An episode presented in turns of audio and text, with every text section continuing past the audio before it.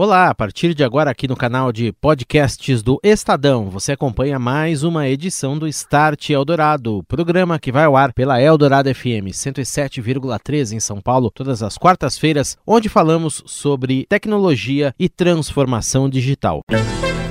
Start Eldorado.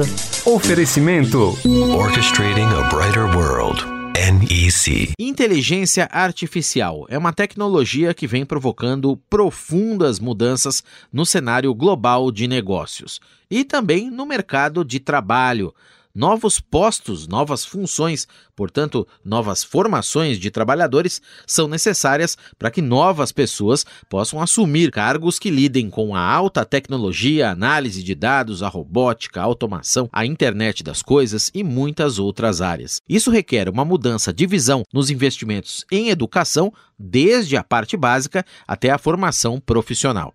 O Brasil, nesse cenário, tem tudo para se dar bem e se tornar um hub fornecedor desses talentos, não só o nosso país, mas de maneira geral também a região da América Latina.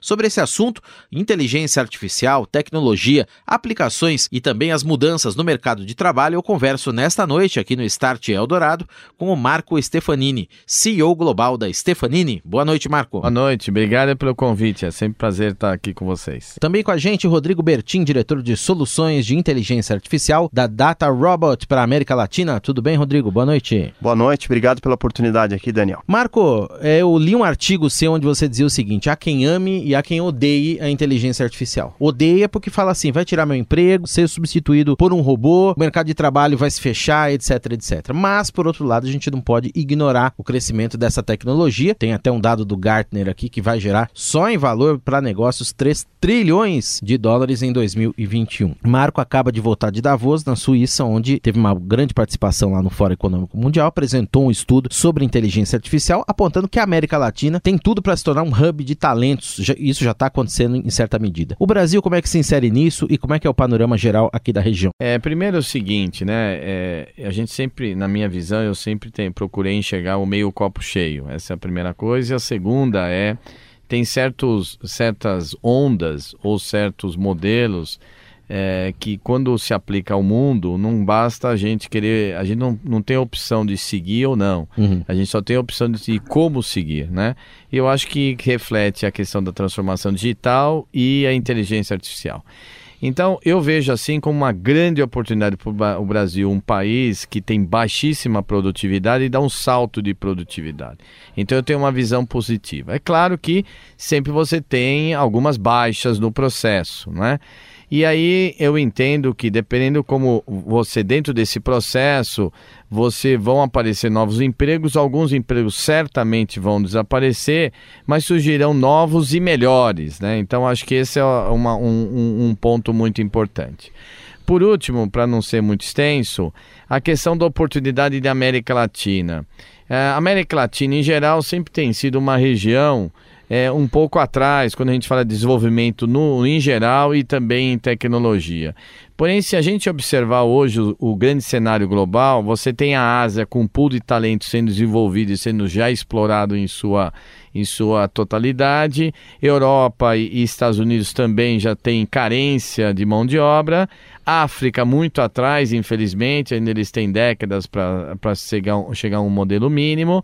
Ou seja, a América Latina é um que está no meio termo, quer dizer, é ainda uma grande região, que se você pegar os cinco, seis maiores países da região, está falando de meio bilhão de pessoas, um pool de talentos enorme, que a gente tem uma grande oportunidade se nós fizermos a nossa lição de casa. Por enquanto ainda não fizemos, então a gente ainda não aproveitou, mas está no início dessa corrida. Se a gente for rápido, a gente pode virar o jogo. E Marco, o que, que a gente tem que fazer bem didaticamente para criar, desenvolver essa força de trabalho especializada em inteligência artificial aqui? É questão de governo, é questão das instituições, das empresas incentivarem, porque hoje elas vão buscar esses talentos lá fora, né? Eu acho que é um conjunto, né? A gente, hoje em dia, o mundo digital é trabalhar em conjunto, que a gente chama de trabalhar em equipe, teamwork, né? Então, primeiro, eu acho que a conscientização da sociedade, uhum. da necessidade importante, é, vamos dizer, vital de formar mais pessoas no mundo de exatas, né? Hoje o Brasil é, forma apenas 3% dos universitários em exatas. Nada contra humanas, nada contra advogados, mas precisa ter um balanceamento melhor. Hoje o Brasil está muito desbalanceado. Então esse é o primeiro, a sociedade entender que exatas é importante para o um desenvolvimento profissional, carreira e para o país, né? O segundo, claro, passa pelo governo, né? O governo trabalhar melhor a educação. Então a educação é, é fundamental nesse ponto, educação básica. E vou citar um, um, um exemplo bacana da França. Hum. A França está começando a desenvolver no currículo escolar, desde os sete anos de idade, vão implementar, agora estão começando, né? É, implementar codificação, programação. Eles entendem que desenvolve a lógica da, das crianças e depois dos futuros adultos. Então, são, esse é o, te, o segundo elemento, educação básica de melhor qualidade, quando pega o Brasil, depois de 15, 20 anos, numa decadência enorme da educação básica. O terceiro é, obviamente, o ambiente corporativo, são as empresas, né? E os próprios profissionais do setor investirem em si mesmo, investirem nas as empresas investirem e modificar, retreinar a população, vamos dizer assim, o, a, a, a, as equipes técnicas. Então, as empresas que até hoje e as próprias pessoas, os profissionais, tiveram um papel relevante de se treinarem, vamos dizer assim, se virarem, né? Uhum. Então, o Brasil, até hoje, do ponto de vista de tecnologia, tem uma boa média. É acima da média mundial. Então, o perfil do profissional tecno, tecnólogo brasileiro é bom né? É, e agora precisa ser retreinado para essa nova realidade. Mas a gente tem uma base boa. Apesar de ter uma educação básica deficiente, no fundo as pessoas estudaram sozinha e as empresas também apoiaram. Então essa combinação empresas e pessoas funcionou. Só que agora não basta isso, a gente precisa mais numa escala maior e aí é sociedade e governo. Uhum. Rodrigo, queria a tua opinião também da mesma maneira é, sobre essa questão do emprego, do mercado de trabalho, da força de trabalho. Você que é líder de equipe, inclusive, na Data Robot, como é que você vem percebendo essa, esse interesse dos profissionais e essa busca das empresas por esse profissional, também das potencialidades da inteligência artificial, né, que pode ser usada de maneira estratégica em praticamente todas as áreas de negócio? Bom, inteligência artificial tem muitos ramos de aplicação. Né? Então, sempre que você tiver dados e consiga uh, utilizar padrões históricos, obter padrões históricos nesses dados, você tem a possibilidade de uh, aplicar a inteligência artificial, principalmente o ramo que a gente chama de machine learning, ou seja, as máquinas aprenderem, né, com base nesses padrões históricos que estão presentes nos dados, o que, que aconteceu para daí conseguir estimar com mais precisão o que vai acontecer no futuro, tá? Então, acho que um grande desafio é a questão matemática, que foi muito bem citada aqui pelo Marco, né? É, a questão de exatas é muito importante para que você tenha esse conhecimento é, é, de como extrair esses padrões dos dados, tá? É, tem uma questão aí também é, da, da, do ramo de aplicação, tá? Então, além desse conhecimento de como utilizar os dados, os algoritmos relacionados, é importante que as pessoas tenham entendimento de como aplicar isso no, no, no, seu negócio, no dia a dia. Né? Então, nós temos muitos casos aí em bancos, temos na área de saúde, na área de varejo, onde você tem eh, cada vez mais dados surgindo, né? E as pessoas precisam tomar decisões com mais qualidade, com mais rapidez, com essa profusão de dados que tem acontecido. Né? Então, também essa expertise é muito interessante no ramo de atuação. Uh, e tem uma terceira uh, variável que é bastante importante para que as pessoas estejam preparadas né, para a questão do machine learning, para a inteligência artificial, que é a área de computação. Né? Então você precisa tirar os dados de algum de bases de dados, né? Então tem que ter esse conhecimento de sistema, né? E uma vez que você tenha feito as estimativas, tal, a, a, isso tem que passar para algum outro sistema. Né? Então, o que é muito difícil de se conseguir hoje em dia é um profissional que tenha essa essa qualificação na área de exatas, né, na, na, na interpretação matemática dos dados, tem esse conhecimento da tecnologia para saber de onde tirar esses dados e para onde vai mandar as estimativas, combinada com o conhecimento de negócio, para que isso seja efetivamente aplicado em benefício das pessoas. Ou seja, seja banco... tem que ser um profissional que entenda de três skills aí, pelo menos, ele, porque ele vai eventualmente transitar por todos eles ali. Exatamente. Né? Então, isso é algo bastante relevante e que em todos os ramos, né, isso pode se aplicar em todos os ramos, a gente tem essa questão de dados, né, essa uhum. questão uh, de tomada de decisão. Então a aplicação é muito grande. O grande desafio é a, a pessoas que consigam conjugar isso. Uhum. Você me dizia de bancos, ter, bancos, por exemplo, é, é um dos setores que está na vanguarda aí dessa, de, de, do uso de tecnologia artificial, né? É, a, a, existe a questão de, de, modelagem, né? Por exemplo, de crédito, né? Uhum. que é algo que os bancos já fazem há muito mais tempo. E né? fintechs né? agora fazendo também. Agora você tem fintechs, né? Que tem acesso a dados através do celular, através de, de diferentes bases de dados, que com base nisso conseguem conceder crédito. É, tem a, a, questão aí também é, de, de saúde, né? Planos de saúde, seguradoras precisam detectar qual que é a probabilidade daquela pessoa é, é, é, ter um gasto acima do esperado, uhum. É, é, qual que é o nível de atendimento adequado, enfim, a questão do varejo, né? Você estimar qual que é o volume correto de uma determinada mercadoria, de um determinado produto, numa determinada loja. E no momento em que as pessoas têm cada vez mais acesso à informação, né, principalmente via smartphone, e buscam muito essa questão da customização, somente com o auxílio de máquinas né, e da uhum. inteligência artificial você vai conseguir dar conta dessa demanda. Né? E, e existem áreas de bancos que têm estão bastante avançadas, né? Existem áreas de tecnologia de, de empresas no ramo de varejo, é, é, em hospitais, que estão bastante avançados. Mas, no geral, a gente ainda vê um caminho bastante longo a ser percorrido por todos os segmentos. Tá? Uhum. Start Eldorado. É hora do Momento NEC aqui no Start Eldorado. Recebo André Letério, ele que é diretor de marketing da NEC aqui no Brasil. Oi, André. Olá, Daniel. Olá, ouvintes do Start Eldorado. A tecnologia mudou ao longo dos anos a rotina das pessoas, até mesmo na dinâmica do trabalho. Inovações como inteligência artificial, biometria digital e internet das coisas vêm tornando os processos dentro das organizações mais rápidos e contribuem para que tarefas anteriormente repetitivas e de baixo valor agregado sejam feitas por máquinas, enquanto os profissionais podem se concentrar em questões que demandam emoção, racionalidade, empatia e tomada de decisões. Com uma forte tradição na área de pesquisa e na orquestração de suas soluções com parceiros e clientes, a NEC tem um olhar sempre atento às mudanças da sociedade e vem disponibilizando ao mercado soluções que têm mudado o cotidiano dos negócios, governos e pessoas no Brasil e ao redor do mundo. Convido a todos a acompanhar esta jornada aqui, neste espaço e em nossas redes sociais. Obrigado, André. Até a próxima. Um abraço. Um abraço, Daniel. Um abraço, ouvintes. Estamos de volta falando de inteligência artificial. Nesta noite aqui no Start, estou recebendo Marco Stefanini, CEO global da Stefanini, multinacional brasileira de tecnologia, e também Rodrigo Bertin, diretor de soluções de inteligência artificial da Data Robot na América Latina. Marco, no, no artigo aqui, América Latina, próxima grande fonte de talentos em inteligência artificial, né, é uma pergunta, inclusive, a próxima grande fonte de talentos em inteligência artificial, então uma interrogação no fim.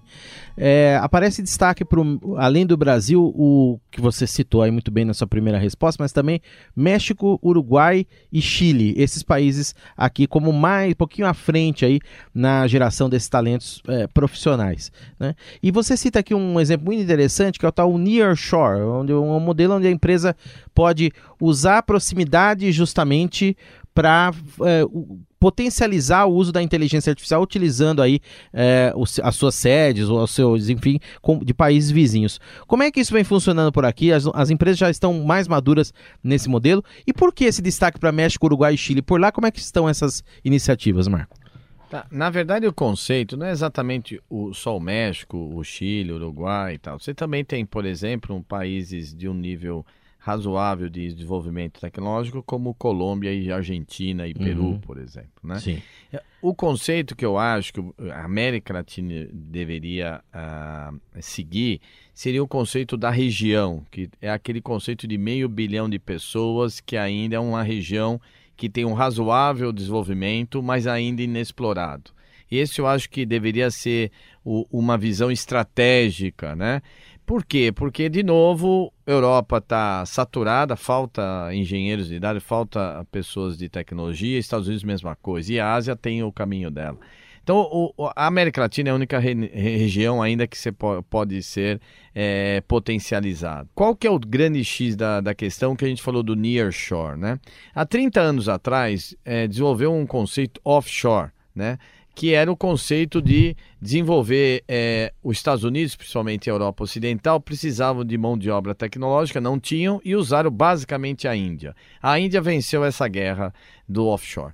E agora a gente tem o nearshore, seria a questão de países de mesmo time zone, mesmo de fuso horário, ou de pouca diferença, uma, duas horas de diferença. Porque o movimento digital ele exige muito mais interação às equipes. Você precisa conversar, você precisa trocar ideia. Então o Brasil tem, ou os países da América Latina, tem uma grande oportunidade em relação aos indianos fazer uma virada, né? Uhum. Um turnaround. Então esse é o primeiro. O segundo é que nesse mundo digital você muitas vezes trabalha muito o que a gente chama de experiência do usuário, experiência do cliente. Você precisa conhecer um pouco a cultura do cara, o que, que ele gosta.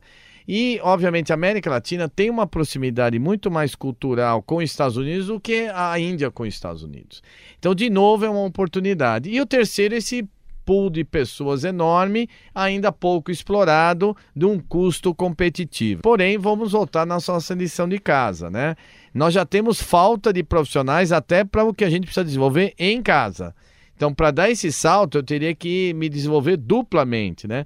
Eu tenho que desenvolver uma boa turma para atender o mercado local e depois atender o mercado externo é uma grande oportunidade. Só para vocês terem uma ideia, a Índia, por exemplo, exporta mais de 100 bilhões de dólares em serviço de alta qualidade que não exige estrada, não exige, não exige porto, não exige, exige uma infraestrutura apenas de telecom. Uhum. Então, o Brasil tem uma grande oportunidade. A Stefanini ela vem promovendo algumas uh, acordos, parcerias com alguma com universidades justamente para fomentar esses talentos aqui, né? Mas como é que isso vem funcionando? Na verdade, a gente tem é, parcerias com desde é, colégios técnicos, é importante a, a, a, participação de colégios técnicos, que essa é uma parte da deficiência educacional brasileira parcerias com universidades espalhadas pelo Brasil, né?